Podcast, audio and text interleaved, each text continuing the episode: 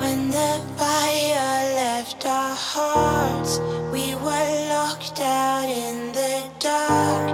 Nothing more to say, but we.